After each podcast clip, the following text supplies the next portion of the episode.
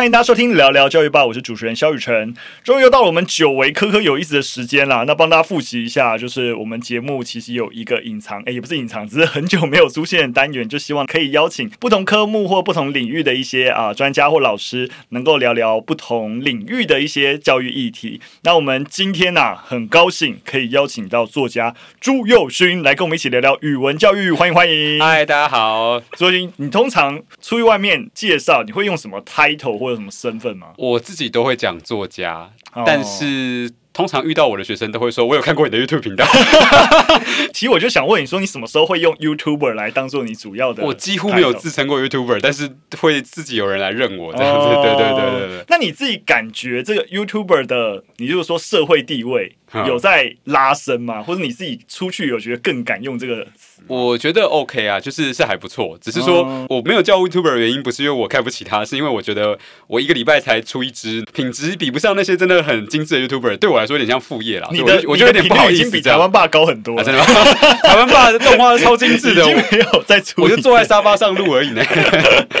了解了解。我觉得其实我们刚刚特别问作家 YouTuber，就是哎，其实词汇本身，他在社会去看待各个词汇的影响力啊等等，这个流变其实。也算是我们今天要讨论的范畴之一啊，是扯有点远。对，但确实你说刚刚那个语词的变化，其实现在会跟我说，哎，我在看 YouTube，我在看你的影片的人，年龄层是跨度非常大的，嗯、不是大家想象都是小朋友或者青少年。嗯、对，我也遇过三四十岁的老师说会定期看我 YouTube，而且其实我会发现我的 YouTube。有很多听众是来自于老师推荐，嗯，就老师上课放给学生，学生再去找来看这样子，嗯、对，对对，这个逻辑其实跟台湾爸影片也是蛮像，就是后来都变成是上课教材，对对对，上课教材，然后觉得哎、欸，老师觉得对学生有帮助，就让学生看。对，那当使用它的人年龄层变大的时候，或者是群体变大的时候，大家对这个词的负面意涵就会下降很多，这样。嗯、没错没错，其实的确就是我也是在感知，就是说，哎、欸、，YouTuber 这个词在刚出现的时候，在这个社会刚出现的时候，多少带有一点包含网红类似的。这个概念多少，我觉得在社会在使用，对对，有一点点点负面，就是觉得啊有名气，但是很如何没有文化还是怎么样，这连接这个负面意涵。可是就像你说的，当有一些不同身份的人，嗯、例如说连像叶秉成，嗯，也当 YouTuber 或者之类的时候，哎，这个词当不同领域的专家也都会很多医生也当 YouTuber 的时候，其实这个词的负面意涵就会慢慢慢慢的比较低。对对对对，说到这个，我就突然想到一个题外话，我那天跟朋友讨论一个问题，我觉得很难。嗯，请问我们做 YouTube 叫 YouTuber 吗？嗯，做 podcast 的叫 podcaster，可能也是加 er 嘛。那做抖音的叫做 TikToker，真的有 真的有用这个词吗？对，我就想说，哎，我好像没有听过，应该那个 er 加在什么东西后面这样。对，反而是如果你做直播，会说直播主，但直播主是不是也算是中国那边？呃，台湾的是日本啊？哦，不用，好像比较接近。或什么播客吗？播客播客不是 podcast 吗？哦，对对对对，播客应该 podcast。中国好像另外还有一个叫法，也不完全叫直播主。哦，对对对，我记得 Twitter 也有推主哦，那他们有博主。对对对对对对，他们又是微博，所以这个这个很微妙，就是对新的东西，有的时候词汇跟不上新事物这样子。对对。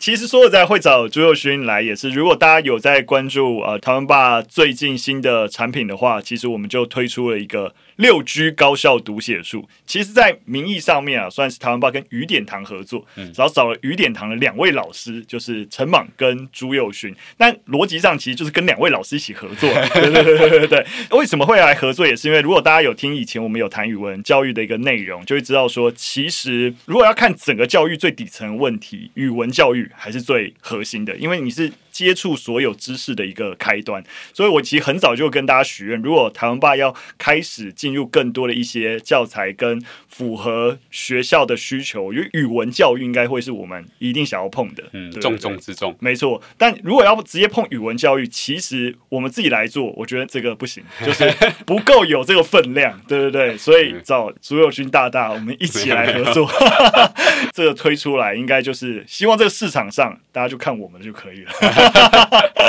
有这个信心吧？希望可以帮到大家这样子。对对对对对对对。所以这个课其实是朱宥勋也说，这是一个你开课以来最基础的课，对不对？对，因为我其实是倒回去的。对我来说，越难的东西越简单，不是？应该说教越难的东西是越简单的，因为你去上研究所。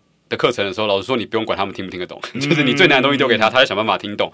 那你跟高中生讲的时候，你就要稍微去跟他沟通一下。可是高中生，我觉得智力发展已经到一个程度，他已经可以听得懂人话了。嗯。但是到了国中小，我们这次是五年级到九年级嘛？对。到了国中小，真的他听不懂，你不能怪他，你就是要想办法。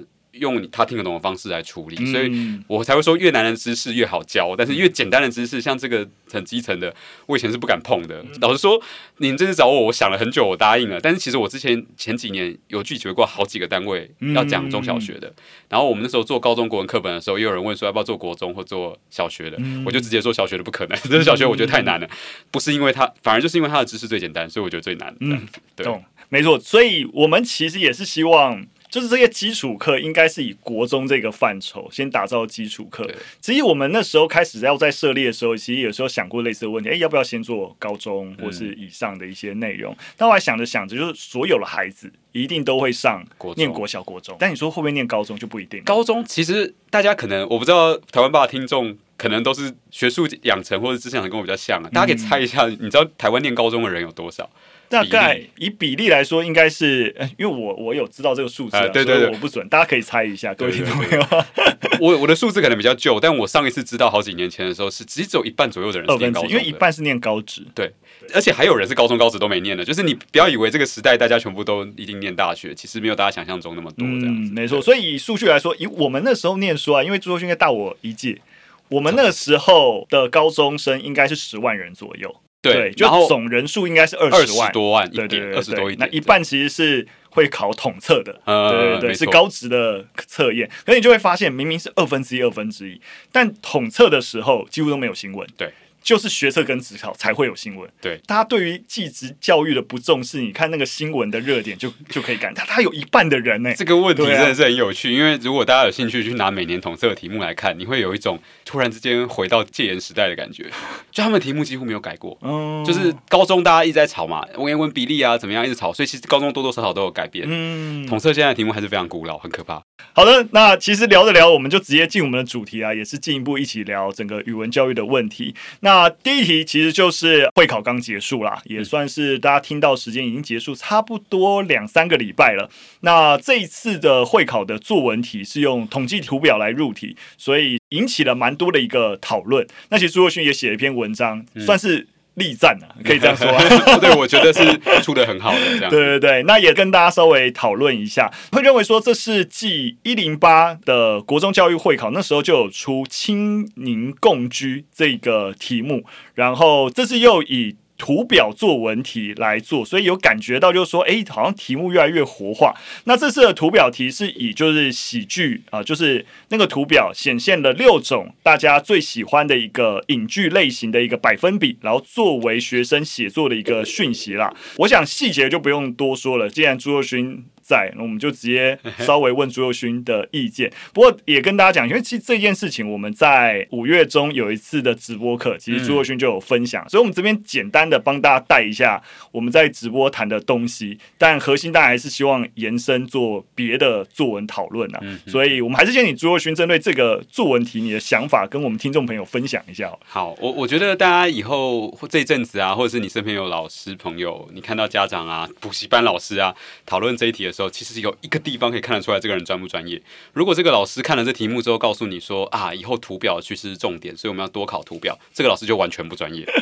就是你不要看到图表，就是觉得他以后就会考图表啊。这件事情跟我每次就是新闻出来，只要那天有时事题，大家觉得哇，时事很重要，所以以后考生在考试前要看新闻。我觉得哇塞，这个你要不要看一下题目？你你其实懂不懂新闻，你都能做到。对对对对对，这重点都不在那里。这样，而且大考中心怎么可能连续两年跟你出一样的东西？嗯、反而是你看到他考的图表，你就要预期他之后不会考图表，那都考一样还得了？其实这个题目真正的精华，我觉得是他引导的方法，嗯、就是他先丢一个资料给你，这个资料可以是图表，它可以是其他几段文字。他哪天就是给你两一格四格漫画，其实都是无所谓的。重点是他给你一个资料，嗯、然后他接下来会有两个问题来引导你说，你要先一第一题，你要先告诉我这个资料里面看到什么。嗯，然后第二个，你对这个东西有什么感觉？我觉得真正的精华是后面这两个问题，就是说这两个问题会强迫你扣住他的引导资料，然后来作答。所以你如果没有看懂引导资料，不管我给你的是什么，没看过资料的话，那你第一题就一定会错。嗯，我今天就算给你一个什么鲜奶的成分标签，我也是可以出这种题目的，对吧？嗯、如果你第一题错的，你后面感想就会出问题。所以它这里真正的关键是要你资料判读。然后给我你的想法。当然，如果你会判读而没有想法，你第二题也是没办法好好处理。嗯，所以你要变成一个看得懂人话，而且可以说出自己的话的人。他其实就要你这两件事而已。那为什么我觉得这个题目出的很好的原因，就是第一个就是他的这个引导做的不错，很清楚。以前的作文题都很暧昧，就是说，哎，看了上面的图表哦，我跟你讲，十年前一定这样出啊。看了上面这图表之后，你有什么想法或感觉，请你把它写下来。嗯，然后大家就有一种，所以我现在写什么？这图看起来很无聊，还是这个、嗯、这个我我不知道怎么做。他现在一步一步告诉，就是纯感想，就是你就有点没办法发挥。对，如果是要发挥，也不知道从何下笔。而且老实说了，这种纯感想就会逼你揣摩上意，因为你就会猜他到底要你说什么。嗯、你看、哦，如果今天纯感想，我我随便乱讲啊，假设这次这个图表好了，然后做成长条图。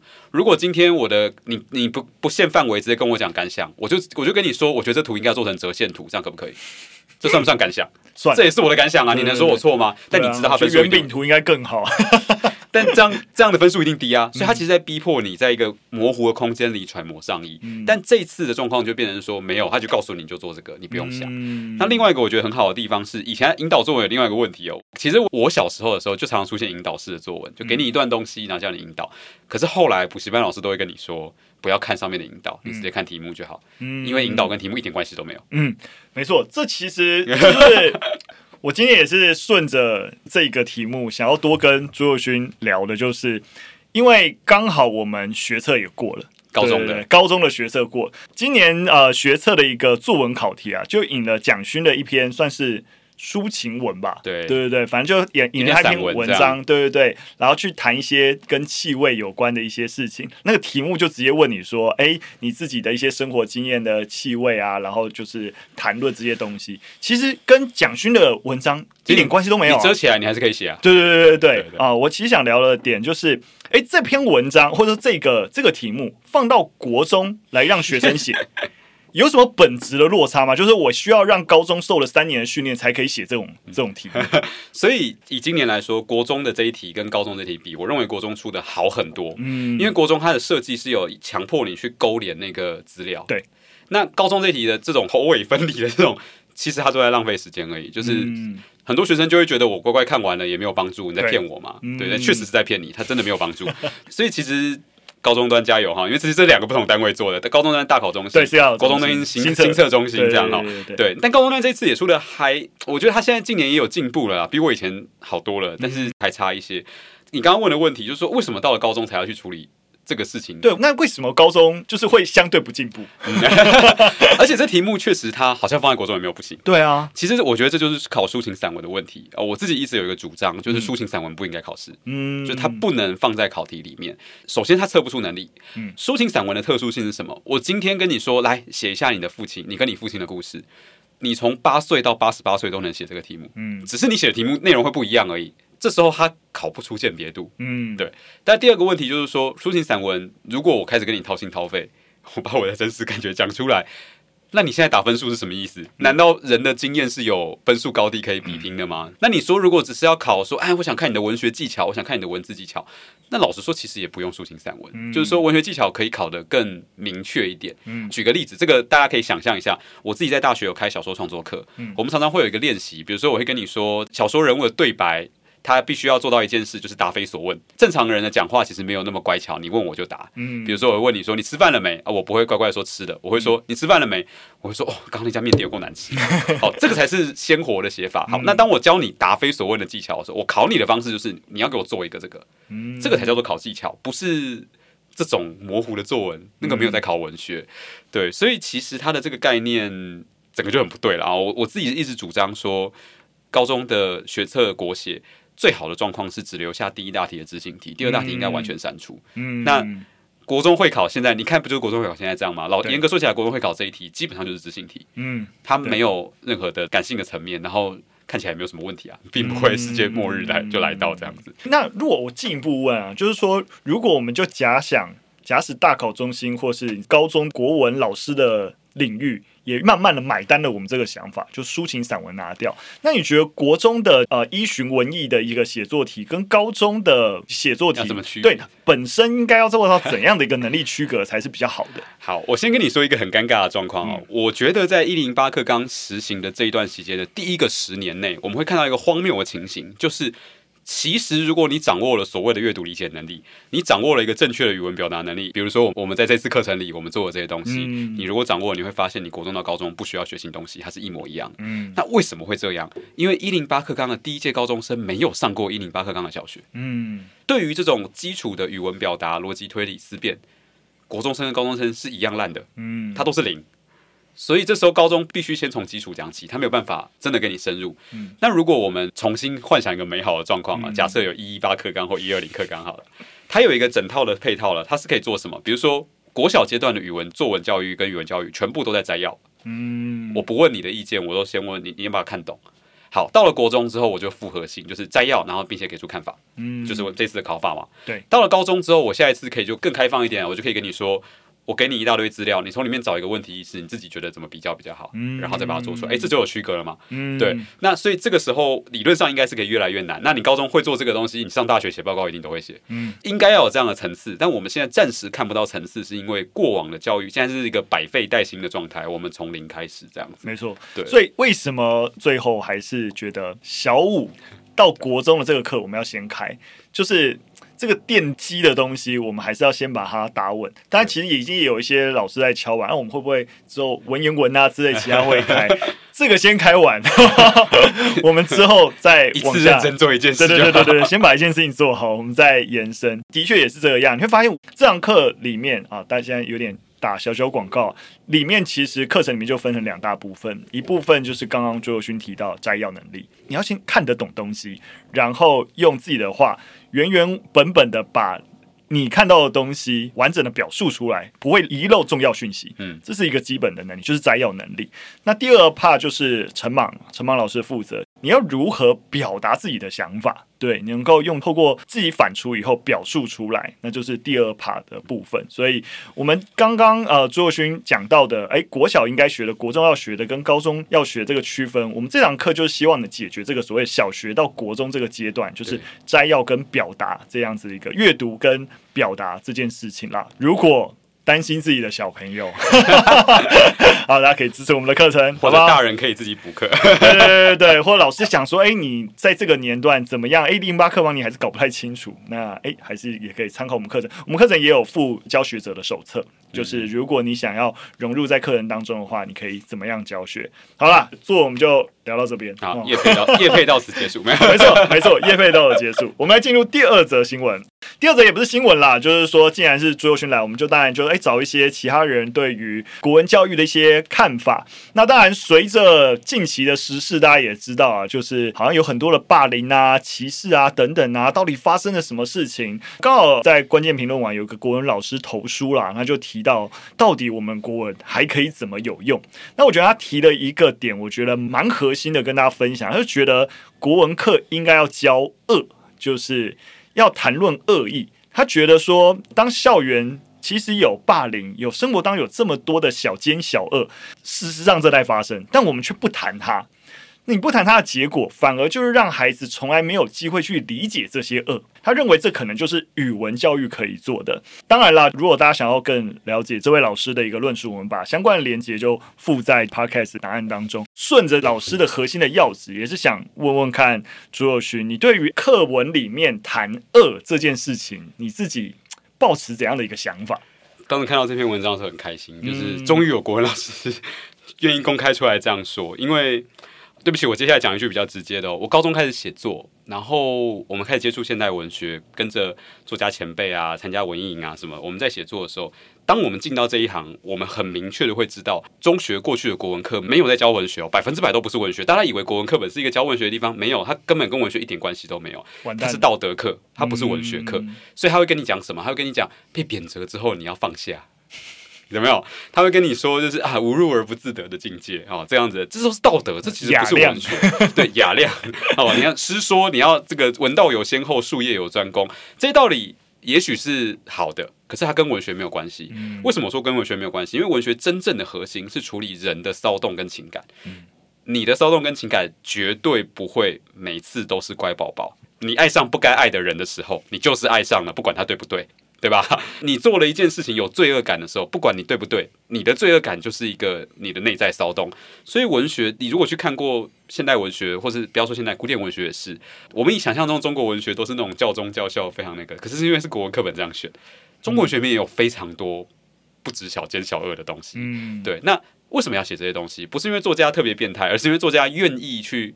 面对，或者代替我们去把这些内心骚动讲出来，嗯、所以你不讲恶，就很像什么？我们前几年不是争论过，一直以来都在争论性教育吧？嗯、你学校不教性教育都不教，最后就是她未婚怀孕，她也不知道怎么办。嗯、哦，她也不知道保护自己，她也不知道这个这这一些生理常识，所以你必须教，你才有机会把它导正，嗯、对吧？同样的逻辑，你在人生路上会遇到的各式各样的挫折跟困难，各式各样的险恶，你不讲它不会不存在。嗯，你讲了之后，你才有机会导正它，才有机会把它带进课堂来讨论。甚至我觉得不一定要说是恶，我会换一个词来讲说，就是不被主流所接纳的，它不见得是恶。恶当然是不被主流所接纳的，但是有些东西是没那么恶，但他主流也不喜欢他。比如说，我们最近在讲歧视问题嘛，嗯、原住民或者是同志，或者是女性的某些困境，好性别族群阶级的各式各样的困境，身材啊什么的，这个东西都是非主流。那文学其实非常擅长处理非主流。嗯、你给了一堆很主流的一系列男性老男人的心声，就是我们国文课本基本组成。其实你没有真正讲到最精华的东西。嗯，对，对，对。听朱佑勋来讲，说哇。完了，我们国文课怎么办？就有一种，因为我们前阵子的批评是批评什么？就是国文课太常谈文学了，嗯、而不注重基本的语文能力。完了，朱若勋现在意思是，其实连国文课连文学都谈不好，呃、根本就在谈道德而已。对，因为我们我们如果学术一点说，这是有历史原因的啦。因为国文科跟历史科在一九六零年代。戒严时期的时候，他们有个中华文化复兴运动。对，那这个运动下来就给了一个纲领，就是有两个科目最重要，就是国文跟历史。嗯，这两个科目是必须完全照着政策需求走的。那它的政策需求就是。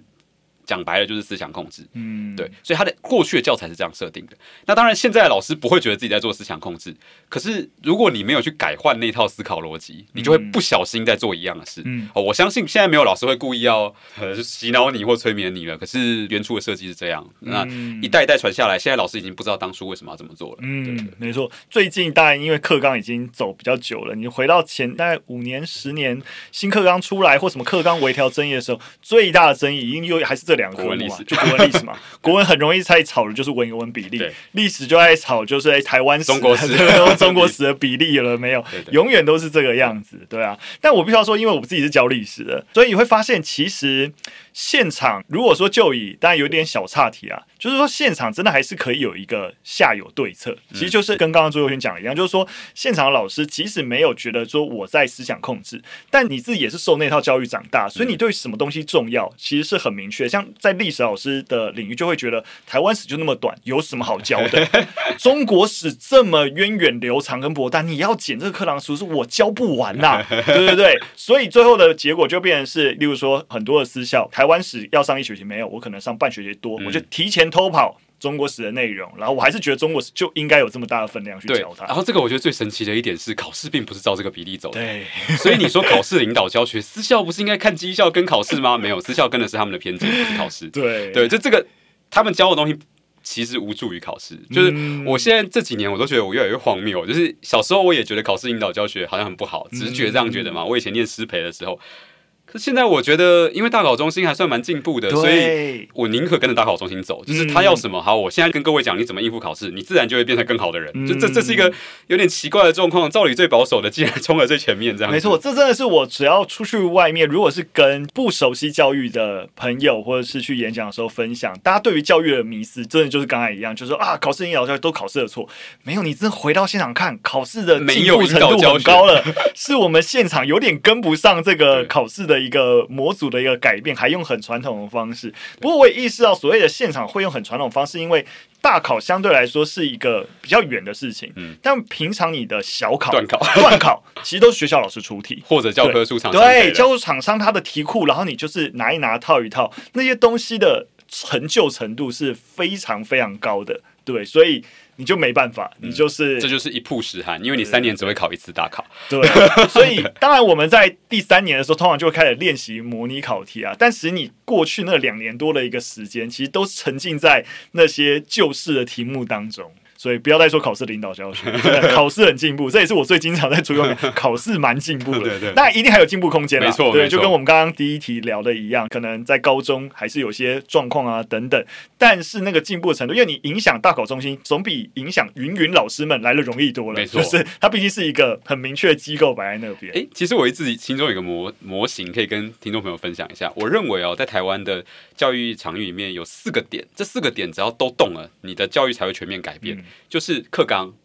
大考、教材、老师，嗯，对，这四个主要的行动的点，那你会发现课纲跟大考是政府可以改的，嗯，所以他一声令下就动了，嗯，然后反而是老师你不能强迫他嘛，教科书是厂商编的，你不能强迫他嘛，嗯，反而牵涉到民间的时候，民间的保守力量很大，嗯，对，所以才会出现我们刚刚讲的这个情形，就是课纲跟大考冲在前面，后面两个不想理他这样子，嗯、对对对，嗯，唉。真的，真的。好，我们要继续努力，好不好？所以这也是为什么我离开学校，嗯，用台湾吧，我们就试着有没有办法用体制外的有些力量，对，我们先凝聚一些力量，或是说，哎，家长形成一些要求，就觉得哇，原来这才是一个好教育，应该对对对对对，回过头来影响体制内，或是体制内相对来说，因为说实在，我觉得体制内也有一群本来就一直都有一群想改变老师，对，但。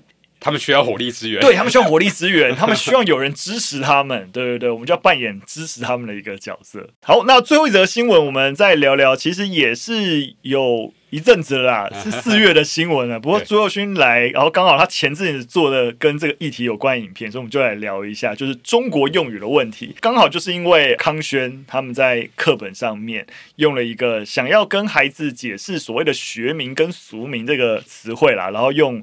土豆等于马铃薯，就引起了蛮大的争议啦，包含立委啊，舆论也吵翻天。我想细节大家都应该蛮清楚的，就不多说了。因为朱宥勋刚好做那支影片，所以我觉得可以直接请朱宥勋稍微分享一下你对于中国用语入侵台湾的 的想法。我先讲一个前提，这个我在影片里面没有讲，因为时间太短。我们会觉得中国用语入侵台湾，是因为我们人在台湾。如果你人在中国，你会看到的是台湾用语入侵中国。那你说怎么会有这种事情？哎，其实原因就是我在之前的影片就说过，两个语言只要互相接触，它就一定会互相学东西，而且通常是呃弱势的学强势的比较多。可是虽然台湾跟中国之间的好像量体差异非常大，但老实说，我们在文化影响力上没有差那么多。嗯，当然你没有办法像他拍那么多戏，有那么多电影。可是我们强的还是很强，我们的歌手整天往那边跑，然后我们的电视剧，我们这边引起讨论，那边多半都会讨论，嗯、所以其实互相影响的痕迹是非常强烈的。因此呢，我觉得首先这是第一个。不用太焦虑的一点，因为这不是个单方面的输出。如果这是个单方面的输出，那真的就需要稍微紧张。但是这紧张的原因也不是因为他们入侵，而是要检讨一下我们是不是体质太弱了。嗯、对对，这是另外一个问题。这样，那再来，我觉得另外一个，呃，我这边也稍微帮康轩出版社抱不平一下。其实我后来去看了康轩那个课本写法。他有意识到这是不一样的东西，就是他的写法其实非常小心，嗯、只是说在网络上面拿出来的时候，就你像我们新闻就直接下一个标说土豆等于马铃薯，嗯、他那段文字就是要告诉你土豆不等于马铃薯啊，嗯、其实就是要讲这件事，反而他没有跟你有那么大的差异，而且你看汤圆出版社课文里面，他同学讲到的是糖醋土豆丝，嗯、你在台湾境内，你确实有可能听到马铃薯叫做土豆丝，嗯、就是外省菜馆什么糖醋土豆丝、醋溜土豆丝，只有这个时候会叫土豆丝，那你通常很难听到。醋溜马铃薯丝，这个不太有这个词，因为在那个场合，它是外省菜馆，它会依循着外省人的叫法，嗯，对，所以这里你说它是中国用语，如果你把一九四九年进来的也算中国用语的话，那就是中国用语吧。可是它显然不是我们现在这一波新的东西，所以我觉得这个是要一个区分。那我自己没有那么担心，或者我也觉得不需要。这么紧张的原因，还有另外一个原因，就是说我在网络上常常写一些东西。那因为我个人是小时候非常喜欢看章回小说，嗯，所以我有一些用词跟用法，包括动词，包括一些转折词，都不是一般人会用的。好，比如我举个例子，比如说我们说一开始是怎么样啊？一开始这个词，可是我有时候会故意 gay 掰一点，我会喜欢说哦，比如一开始我看到你，这是一个一般的句子嘛，嗯，但我可能会写成初初。起初的初，初初我看到你的时候，我觉得如何如何，然后就会有人困惑说，你是不是打错了？是不是出什么？然后是不是两个字？嗯、没有，它是一个张冠小说里面很爱用的一个词。这样，哦、这种时候你要说它是中国用语，对，它是古代中国用语。嗯、可是它什么时候进入台湾？它不是现在进入台湾，它是五十年前就进入台湾了，它是八十年前就进入台湾。嗯、一般人其实你的词汇库如果不够大。你可能会把所有你不认识的东西都视为是中国用语，嗯、那这就会有点可惜了。因为就算在台湾，你就算没有中国，台湾的中文也会变异啊。嗯，你这样等于拒绝了所有变异的空间，嗯，或者是拒绝去过往的东西吸纳资源，嗯，这个我就会觉得会减损我们的语文活性，这样子。嗯、对没错。所以其实我们一直以来，我想核心看这件事情就是，呃，政治中国影响力是一回事，对，文化上本身的互相影响跟交融。本来就是难免的，我们要有所警觉，但不用过度担心。对，过度担心有时候就会适得其反。对对对，其实像呃，以前台湾吧就做过一个也算是小讽刺啊，就是在讽刺支语警察，已经开始出现，就是说我只要举了你讲中国的用语，就已经不管你内容谈什么东西对不对，我挑出你讲的中国用语，就在开始在在骂你，然后已经在社会上造成某种程度对这种人的反感。对，其实这种反感，我自己觉得是蛮需要警觉的。这反而会是一种阻碍大家资讯交流。就是你开始在挑语病了以后，就会你已经在阻碍沟通了。但是好像你又不能够说他们一定错，就是跟我们他有他的信念，对，他有他的信念，对。但是这到底要怎么看待这件事情？那你怎么看待治愈警察？我自己先这样说，其实我自己几乎不用大多数的中国用，嗯，就绝大多数都不用。但是我不用的原因是因为我会想要挑。我觉得语感对我来说比较好的词，嗯，其实呢，作为一个台湾人，你要表达大多数台湾经验，你原有的用词就会非常够了，你而且你会觉得比较传神。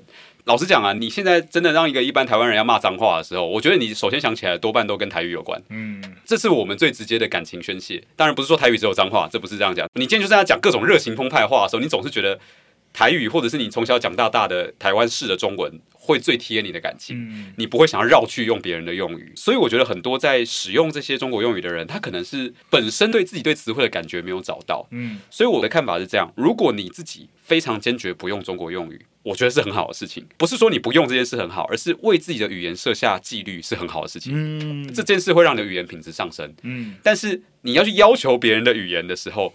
这个是一个外硕的，就是你去要求他，不是他自己建立了一个他的纪律，嗯，这个对他没有帮助。老实说，对他没有帮助，嗯、他也不知道为什么，他也没有发自内心的感觉去要。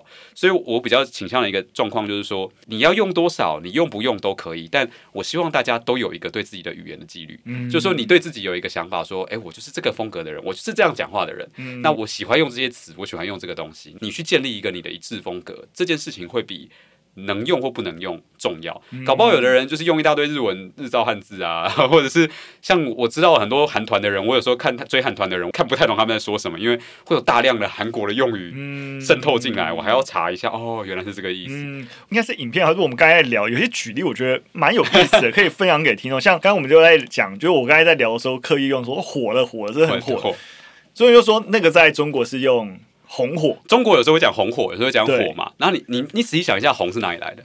红不就是台湾去的？对，因为台湾会说 东西红了。对啊，对对对对。然后我在影片里面讲了另外一个，有很多词大家都会没有注意到后边的脉络，就是正妹。嗯，正妹这个词非常好玩。对，我为什么会发现这件事很奇特？是因为我十几年前跟一个中国来的北京大学的学生交流，然后他就问我说：“哎，我在网络上看到你们写那个。”正妹是什么意思？我说等一下，你让我浑身不舒服。那个字念妹，他说为什么念妹？那字念妹啊，怎么会念妹？他一问我才想到，哎，对，因为这是台语。嗯，但是台语没有对妹啊嘛，那台语没有正啊。外省人有证啊，嗯，所以它其实是本省外省的混血，嗯，就是你如果一九四五年以前是找不到这个词的，你一定在四五年之后，台湾有很多这样的词是这样长出来的，这是人类的自然现象，也自然会有它的混合跟混种，所以我觉得，虽然我知道政治环境上大家会很戒慎恐惧啦，嗯，但国防跟新防的层面，我都不觉得在这里是一个。比较优先的战场，对对对，没错，不是不要小心，但是我们相对有更重要的事要重要的事情 占据我们心里。如果你在意中国的威胁的话，对，当然这个我觉得有一个尴尬的状况，就是说你跟一般人讲说我要增加怎么增加抵抗中国能力，可能大多数他做不到嘛。我又不是制造潜水艇的工程师，嗯、对不对？我又不会，所以好像去纠正别人用语是最简单的。嗯、我最后选的不是最迫切的，而是我最能够最能够做到的。嗯、那这个其实就效益上，我就要想一下。懂对，对对。顺着这一点，我们想要拉出来讨论一个有点接近又没这么关联的，就是政治正确。许多的词汇啊，我们发现，哎，过去有一些歧视啊，或是对于特定族群的一些贬损，然后我们开始要用一个更符合、比较好的一个说法，尊重多元社会的一个做法。但是发现，我们在历经所谓的追求避免过去歧视性的一些词汇以后，开始出现有一派的人认为说，这是政治正确，你们就是过度政治正确，我反而就是要用回那个词汇。所以你又怎么看待政治正确这件事情？好，首先第一件事是我有一个小小的愿望，我希望“政治正确”这个词有一天可以完全消失。好，为什么？因为对我而言，有些事情它就是正确。嗯，它不是政治正确。嗯，当你讲政治正确的时候，其实台湾人一般中文语境使用的意思就是，它只是在政治上安抚你，它事实上并不正确。嗯，这个想法是错的，它事实上就是正确。你可能会跟我争论说，哎，谁说那样一定是对的？当你是那个被欺负的人的时候，你就知道他为什么是对的。对，就是这个，你只要换位思考一下，你就会知道为什么它一定必然是正确的。另外一个大家不会注意到的事情是，所谓的政治正确，大家现在讲的这一套东西，它其实是一套新时代的道德观。嗯，它就像以前人会讲兄友弟恭。会讲君臣父子，现在我们道德观叫做保护弱势。你这样比较起来，你就会感觉到这个道德观有进步。嗯，它是不是人类最好的道德观？我不知道，也许以后有更好的。但是我们这个道德观目前看起来是最进步的。所以你去抵抗它，我不是说你不能完全抵抗它。它需要抵抗的时候，是唯有在它已经教条化到一个适得其反的状况的时候，就是你明明想保护的人，就最后保护不到。这种时候，我觉得可以去检讨它。但是它的理念本身，目前看起来，至少在整个。我们这么长的各种哲学的社会学讨论里面，我们找不到任何有问题的地方，嗯、就是这是为什么学界一致认知这件事，嗯，它就是无法论证把它驳倒。那如果你只是基于一个情绪说啊，我就是不要这样讲哈，就是你们你们都是政治正确的霸权，只想要就是我要跟你们不一样这样，我就提醒你一件事情哦，以台湾来说，接受这一套保护弱势的平等多元的价值观的人是多数还是少数？嗯，其实是少数，嗯，它绝对不超过百分之五十的人口，所以今天你在这个。你觉得到处都是政治正确的这个群体里，你去标新立异说，哎，我要跟他不一样的时候，你并不特别。嗯，我发现很多人是为了让自己很特别才做这件事，但你其实并不特别，你反而变得庸俗，因为你是跟外面多数人一样。如果你是为了追求特别的话，我想要提醒一下这件事情。这样能够坚持这些事情的，反而是数量比较少的。我顺便再延伸一个问题啊，我讲一个我觉得矫枉过正或者说比较不好的例子，就是确实很多时候我们不是会讨论说，有些欧美的戏剧啊影集开始换角色。啊！开始突然改角色设定，明明演维多利亚时代的英国贵族，全部都用黑人演。对对对对对对对。那这种时候，我我就觉得有点超过。那超过的原因不是说不能用黑人演，嗯，就创作者来说，就是你要换可以，那你不能偷懒。嗯，什么意思？你维多利亚时代你丢两个黑人进去，那你就要在故事的编排上合理的解释这两个人怎么会出现在这，嗯，而不是说我丢个黑人进去，那你假装他不是黑人哦，啊，我们剧本都不改哈，都一样。这个叫偷懒。好莱坞有很多电影其实这样偷懒的啊，反正我知道现在这样做有票房，我就这样丢进去了。这个我不能接受。但如果你放进去是有创作上的理由的，你有在一个合适的脉络下去调整它。举个例子，其实小美人鱼我觉得是很好的，它处理的不错啊。它放那个黑人女性在那边，除了她是黑人以外，有另外一个原因是小美人鱼是歌舞剧，他放了一个超会唱的在那边了，因为那个人要唱一大堆歌啊。而且在原著里面，美人鱼根本就不是人类，她。不用处理脉络问题，鱼虾蟹没有歧视黑人的问题，他不用重新写剧本，所以这个状况其实反而是可以的。但在某些戏剧创作里面，如果他或者是故事创作里，如果他硬塞，但是又没有做相应的调整的时候，我觉得他是值得批判的。嗯、但也不是理念值得批判，而是你也太偷懒了，法嗯、对，你这手法太粗糙了。这样了解。对，我顺着这个问题啊，我再多问一个，一直往下挑战。你会发现，这个社会上，我们在谈论谁可以用这些歧视性的一些文字的时候，我们通常会认为有一群人可以用，就是自己。没错，就你自己就是那个弱势。你是原住民，说自己是环纳没有问题，别人用就不行。嗯、你是黑衣人，说自己是黑鬼没问题，别人说是黑鬼不行。对，你怎么看这个问题？我觉得这个 其实状况是这样哦，因为我们在语言上做这些调整，是为了不要冒犯别人。对啊，我们把它当做一个道德观的话，那。很简单的一个逻辑，就是说你自己要如何冒犯你自己。嗯，就是 就是我我今天如果很胖，然后我说我是个死胖子，这样我就这样说了嘛。我难道会对我自己生气吗？如果我会对我自己生气，我就不会这么说了。嗯，所以他其实是在一个安全的环境说这一句话讲出来，那个被攻击的人并没有被冒犯。其实这逻辑很像什么？很像是如果我今天有一个真的很好的好朋友，我们几十年了，然后我们默契很好，他知道这样讲我不会生气，他可能过来哎、欸、死胖子出去，我也不会觉得他不能这样用啊。我当我自己讲自己的时候，跟好朋友这样讲我的时候，意思是一样的。嗯，所以这其实是一个所有道德观都有弹性跟分寸。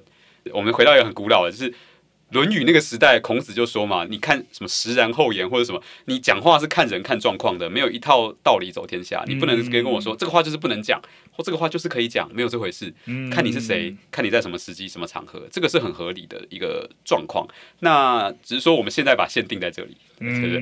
也许下个时代会定在不一样的地方。了解。那我进一步再举一个例子哦，这件事情也是蛮 N 年前，其实台湾爸就有踩过类似的问题，应该也是二零，其实二零一四很早很早以前，我们做一次原住民的影片啊，然后那是原住民的影片，我们在好多文具的最后的一个结尾用的啦。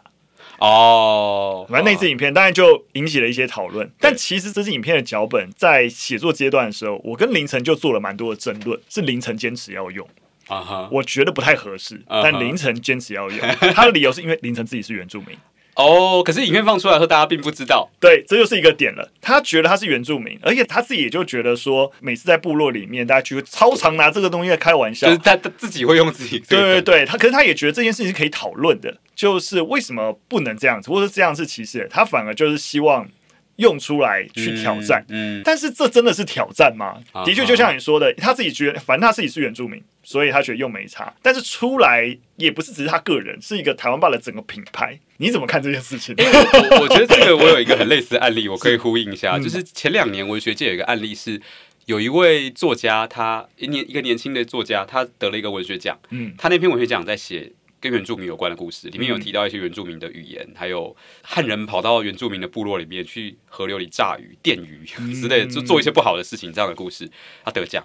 结果有一位前辈的原住民作家，他真的就是原住民了哈，就是瓦利斯诺干，他就出来骂说，这一篇就是在汉人文学奖才会得奖，里面错一堆东西，然后汉人自己的想象啊一大堆这样，但他也没有明讲哪里错，所以大家也不知道到底你说的错是哪一个地方，拼音错吧还是概念错，我不知道。他讲的好像也不是你讲的那个族群，我不确定这个族群是哪一个族群。但尴尬的就是因为文学奖是匿名审嘛，所以一开始评审是不会知道投稿的人是谁的，结果投稿的人揭晓一出来的时候，他本人是汉人没错。他太太是原住民，嗯，他写的故事背景就是他太太的部落，嗯，然后跟他太太讨论过整个过程，他就觉得有点困惑，说，可是我太太那边的人全部看过去都跟我说没有问题啊，嗯，然后我也真的有在那边生活过，所以我把这边的一些概念拿进来。那我觉得身份政治很难取舍的一个地方，嗯，就是理论上我们当然知道，你自己讲的话，那就算你讲错了，汉人也会讲出汉人的东西啊，对不对？嗯，这是很合理的事情，或者说汉人讲自己的东西。当然就不会有什么特别的禁忌。可是，如果以一个品牌或者是以一个这种身份被去脉络的状况下，它就会变得有点尴尬。嗯，那我觉得这尴尬已经就不是事情本质的尴尬，而是一个观感问题。它会有一点像是弱势的族群，我们担心弱势的族群被代言，被一个更大的东西代言。嗯，然后代言下去之后，它的声量跟资源是不足以扭转这种代言的状况。嗯，这个就有一点奇妙。今天凌晨如果他自己出去讲。那没有被代言的问题，因为他直接是这样。嗯，可是台湾霸是一个比凌晨更大的东西的时候，嗯、我觉得确实这一点会有一点难。我在想他怎么处理、欸，哎，也许搞不好影片出来的时候，凌晨就要多现身说法一点嘛。嗯、我我不知道啊，这个可能有一些想法，但这个我觉得真的是不容易。而且这里还有一个特别逻辑，可以跟听众朋友分享一下。我之前就有被问过一个问题，因为我很喜欢玩游戏，呃，有一个日本背景的游戏叫《对马战鬼》。嗯，我不知道你晓不晓得，我听过，但我没有玩过。就是写元朝人攻击日本，然后日本武士起身反抗的故事。好，尴尬来了，他非常日本风情，一边拿武士刀砍人，一边写牌剧，然后弄一堆这种非常日本风情的东西。但他是一家彻头彻尾的美国公司。嗯，然后就有人问说，这算不算文化挪用？日本人难道没有被代言吗？嗯，奇妙的事情是没有任何日本人觉得不开心。这部游戏在日本卖的很好，然后美国人也很喜欢。很多时候文化挪用也会看那个被挪用的文化有没有进入一个我们这个弱势的环节嘛？对，对，其实这就是一个特别的状况。我们这整套所谓政治正确的道德体系，它有一个特质就是弱势优先。嗯，所以我们第一件事先问他弱不弱。如果他不够弱，其实只要是强的，某种程度上我们的容忍度就会开很大。嗯、如果是弱的，我们就会非常小心。这是它的特殊的逻辑。嗯、我其实觉得一零八课纲很多的带入了这东西进入到我们的课堂，可是他就会用一种、啊、反正这个东西不能讲，啊，这东西不要做。他没有去把这个逻辑讲清楚，所以一般人如果你不知道他背后逻辑是保护弱势、弱势优先，你会觉得他是矛盾的。嗯，怎么你对日本这样，对原住民这样？嗯，但其实没有矛盾，因为他的第一前提就是弱势优先。嗯，对，了解。谢谢朱友勋，不会，我觉得。其实大家也听得出来，我们最后对于刚刚讲的不可能有答案。对，没错。对，因为真的每个人的观点，甚至在某个程度上面来说，他会对于如果说像我们刚才讲台湾吧的例子，他会进入到品牌变成一点一点公关问题。嗯、但你要说他在道德上是做错，绝对错吗？也难讲。对对对对对。所以很多时候，这也是为什么我们刚刚前面包含讲到了，哎，我们语文教育多一点。嗯不一样东西的探讨，让孩子了解没有对跟错，或是 yes or no，或是零跟一，一些你永远都只能把所有事情放在一个二元的框架上去理解，不是一就是零啊，用这样的方式理解。很多时候本来就是语文在不同的啊脉络、不同的情境，你跟不同人沟通，它都有极大解释空间。但如何去培养那个敏锐度，其实应该就是我们整个教育该训练的一环。没错。好的。说到这边，我们今天差不多可以做结了。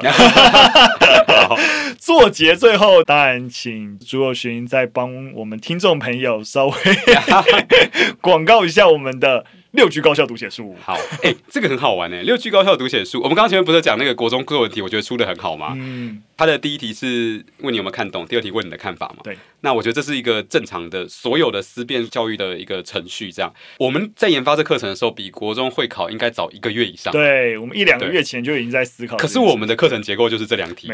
对，我们的课程结构大概就是我负责六堂，陈芒负责六堂，我前六，他后六。我的前六就是看懂，嗯，你要看懂内容。后六层莽就是你要把你的观点表达出来，加起来就是国中媒体。嗯、我完全就是有一种，嗯，只要我们做的正确的事，大家就会回到正道上。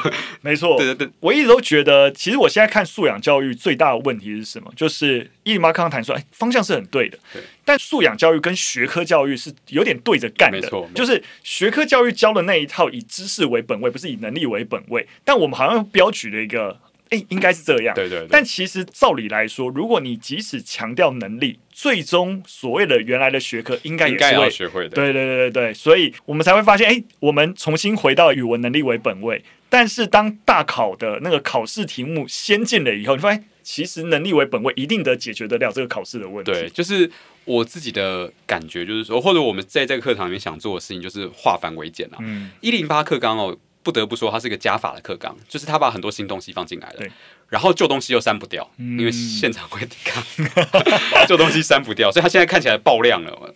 如果还有一二零课纲的话，我希望它的篇幅可以大幅度压缩，嗯、方向不变，大幅度压缩。不过这是后话。那我觉得至少在这个过渡期，我们能够做的事情是什么？就是帮你化繁为简。嗯，就整个国文科，你讲了这么多素养，其实你要做的事情是什么？我真的觉得到高中以前，你只需要两件事，就是看懂、提出看法，就这样而已。嗯、那我们会用这十二堂课最快速的跟你讲这套能力。我自己先推荐一下这套东西的用法。假设你给你的孩子看，或给你学生看的时候，你可以这样做。假设他五六年级小学。你先给丢给他看看，他如果立刻看得懂、吸收得了，很棒，没关系，这样这样很好，让他去平常练习就好。如果他看不懂，不要急，国一再让他看一次。你真的不行的话，你给他拖到国中、高中再看，过一段时间再看一次，他也许脑袋的发育程度到了一个程度之后，他理解了就 OK 了，因为他有漫长的六七年的时间，好好的适应这件事。而归根究底，其实一零八课纲目前要的东西。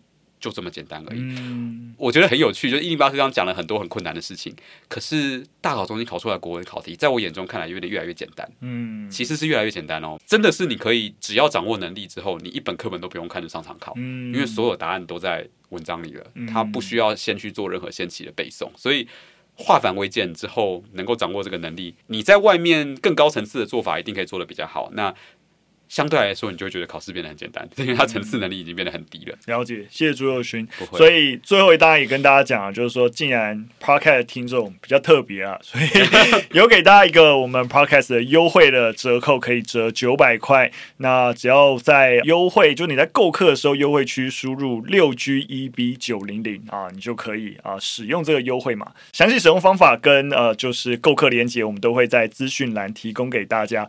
那我想最后朱佑勋有没有？有话或是勉励想要对我们听众朋友说的吗？勉励是不用，但我觉得最后可以有一件小小的事情，就是说，其实我一直觉得我们的教育改革都是很辛苦的。我希望。在大家遇到教育的问题的时候，不要第一件就想着要走回头。嗯，大多数我们会看到的问题都不是改错了，而是改的不够多。嗯，因为我们总是在一个进三步退两步的状况下努力的往前爬，所以。你只要想一下，现在跟一九八零年代的差别，你就会感觉到我们进步非常多。嗯，对，我们现在是为了二零六零的人在做，所以要继续的缓慢的往前。那这过程一定会很辛苦，但是如果不做的话，我觉得我们没有完成我们这世代应尽的义务，嗯、对不对？所以这个是很希望大家可以有一个逻辑，就是不是改错了，而是改的不够多。没错，对。顺着朱宥勋聊到，这也是我每次想到教育都很有感的。就照理来说，我们教育有一个很终极的目标，应该就是要让我们的孩子能够。面对未来对的挑战，没错，但没有人知道未来长什么样子啊，对不对？所以你怎么觉得往回头改？一定会比较好呢。对对，你一定会离未来更远吧？你怎么会觉得是往回头改有机会让孩子更接近未来呢？我们应该是更多去想象那未来的一个样貌，然后提出各种可能性、各种解放，才有可能逼近那一个可能的未来。对啊，我们要继续努力。好 好的，非常感谢大家收听。如果你喜欢我们节目内容，或有任何建议，都可以留言告诉我们。那我们就谢谢，感谢朱佑勋今天来我们的节目，我们就下次再见，拜拜，拜拜。